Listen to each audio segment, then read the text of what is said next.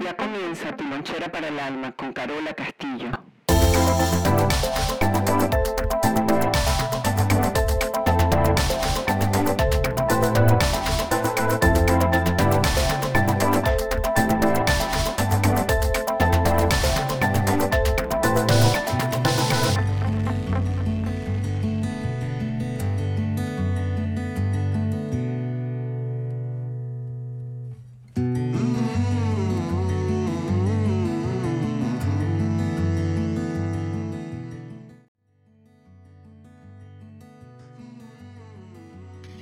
Bienvenidos a todos donde sea que se encuentren y haciendo lo que sea que estén haciendo. Esta es Carola Castillo y tu lonchera para el alma.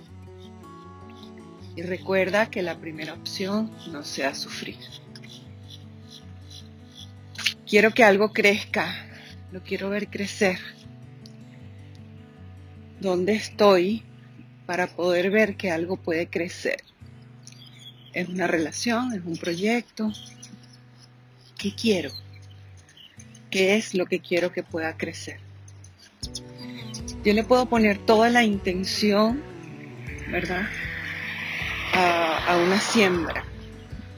De nuevo, si aplicamos lo básico en la energía de la naturaleza, a los proyectos, a las relaciones, a todo lo que emprendemos, vamos a ser tan astutos, tan inteligentes porque mirar ese submundo que yace debajo de lo obvio, ¿no?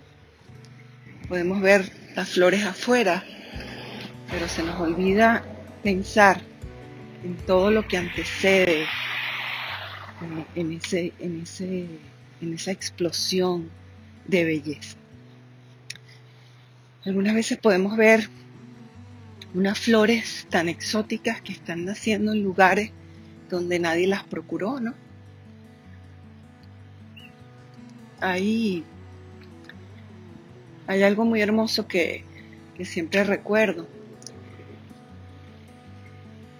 que es la, la imagen de los pájaros que comen ciertas bayas, fruticas, peloticas, pepitas, bayas y las pasan por su estómago y cuando hacen la digestión y las, y las excretan, las cagan, las echan hacia afuera, es que la semilla está lista para engancharse en alguna parte y empezar a crecer. Si, si yo me detengo un segundo y pienso en ese proceso podría aplicarlo a tantas cosas de mi vida, de mi andar, de mi caminar, de, la existencia, sin meterle sistema de creencias, sin meterle lo aprendido, sin meterle lo que me enseñaron.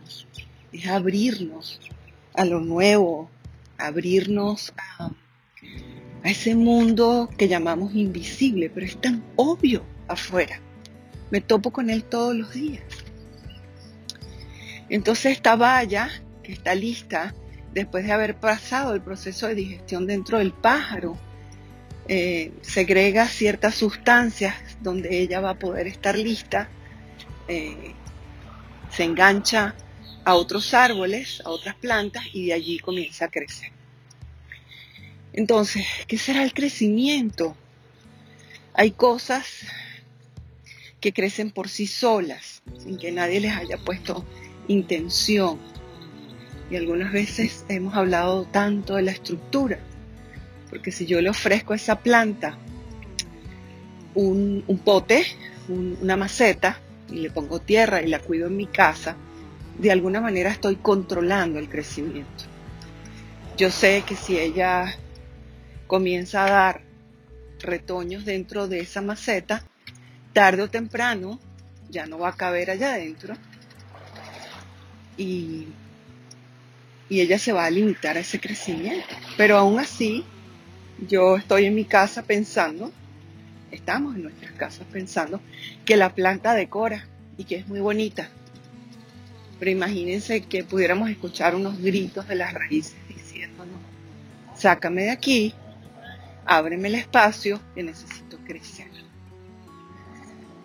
Entonces, ¿qué quiero que crezca? ¿Y cómo lo voy a hacer? Hay cosas que vamos a ver y hay cosas que no vamos a ver. Hay cosas que van a ser obvias y hay cosas que no van a ser obvias. Eh, quiere decir, podemos ver afuera la belleza, el esplendor de los árboles, de las flores, de, tantas cosas hermosas. Pero esa, esa energía que mueve este todo no es controlable. Yo podré controlar a la planta, yo podré controlar la raíz, la maceta por un tiempo, hay una energía y esta energía vamos a llamarla sagrada, divina, excepcional, que habita en todas partes. Se empeña siempre en que todo tiene que crecer. Nunca, nunca es para no crecer, nunca es para no evolucionar. Entonces yo puedo aportar estructura a lo que ya veo que está creciendo. Pero podríamos entonces desde hoy buscar una maceta y hacer como un acto de psicomagia y decir, aquí adentro hay una planta y resulta que no hay nada. ¿Puedo yo en el mundo físico manifestar algo que no existe? No, necesito algo que voy a plantar para que vaya a crecer. Esto tiene su tiempo. Madre Tierra inventó las estaciones para que las cosas no pasaran a la vez yo voy a buscarle sustento a la estructura para lo que ya tiene que crecer, pero necesito plantar lo que quiero que vaya a crecer. Puedo, puedo buscar ideas, puedo regar la mata con mucha agua, que es su sustento más importante, y la puedo ahogar. Quiere decir que no porque tenga mucho dinero voy a estar estable, que no porque me sobre la belleza estoy estable, no porque sobre lo obvio, adentro estoy bien. Dentro, dentro de la planta está lo más importante. Afuera es simplemente mi percepción. Mi percepción es lo único que me brindan mis sentidos. Mi intuición carece de sentidos. Cuando somos unos con el todo en ese universo. Solamente vemos la unicidad de todos sus puntos que van en una dirección con un, con un propósito.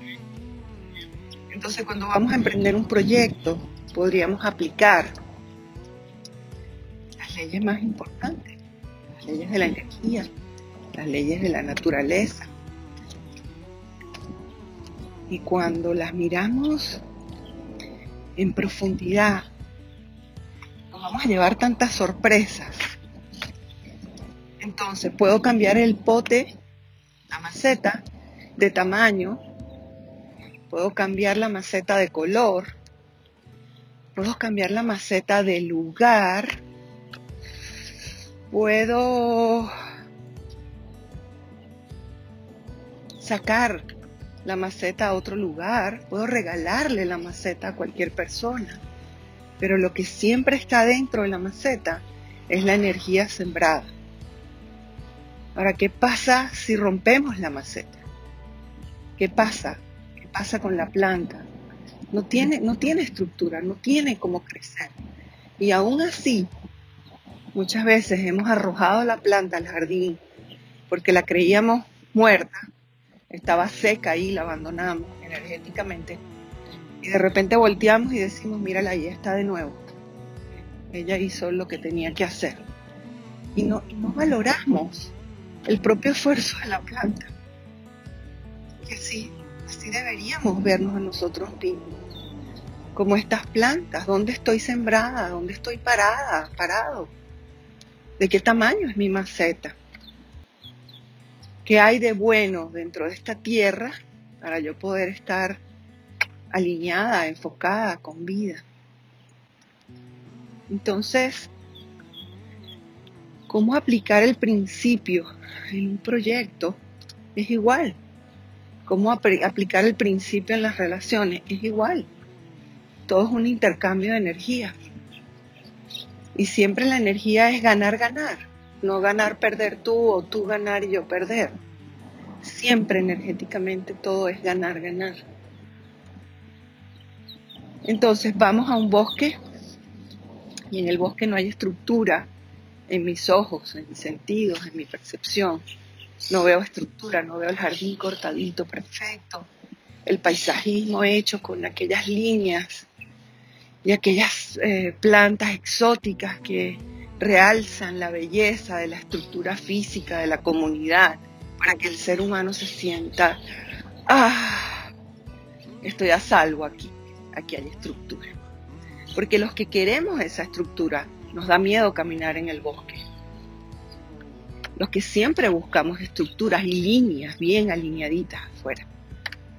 Nos da miedo el caos.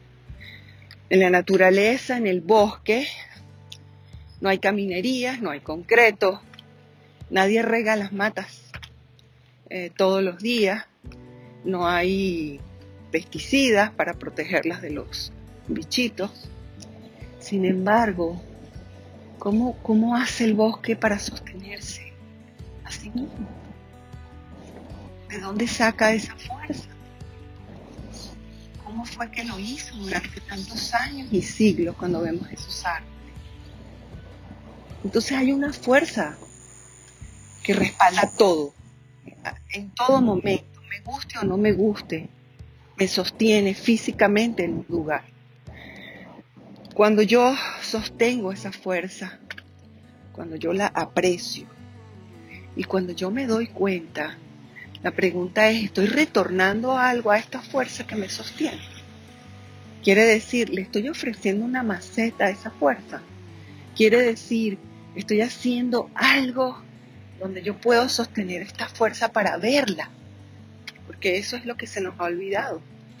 Somos seres energéticos, sagrados y divinos, y podríamos todos los días, en vez de estar con el sufrimiento, que no tiene energía, cuando sufrimos no hay ganar, ganar. Cuando sufrimos somos egoístas. Cuando sufrimos somos independientes eh, seres que no miramos más allá de la barrera. Estamos en lo de la envidia, ¿no? La competencia. Entonces todo, todo amor que nace en, supervivencia termina muriendo en supervivencia. lo mío. Hay una, hay una planta que se llama matapalo no sé si la han visto, es una belleza. Ella, eh, está la planta como quien dice el eje principal, ella se, se repliega y ella va enredando a la otra y hay como una simbiosis. Las dos viven, pero uno ve como si el matapalo estuviera estrangulando a la otra mata.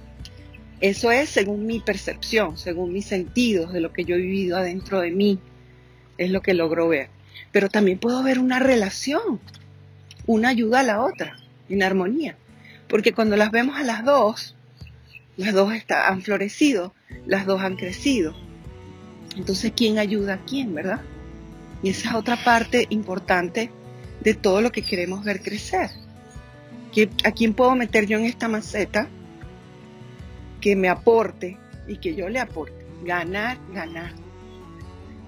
Y cuando ganamos ambos, la energía esa, la sagrada, se repotencia, se expande. Y como hablaba Tesla, simplemente es la frecuencia y la intensidad. Si usted quiere, ahora comienza a pensar que todo lo que acabamos de hablar de energía es Dios, o puede ser Alá, o puede ser en donde esté fundamentado sus creencias.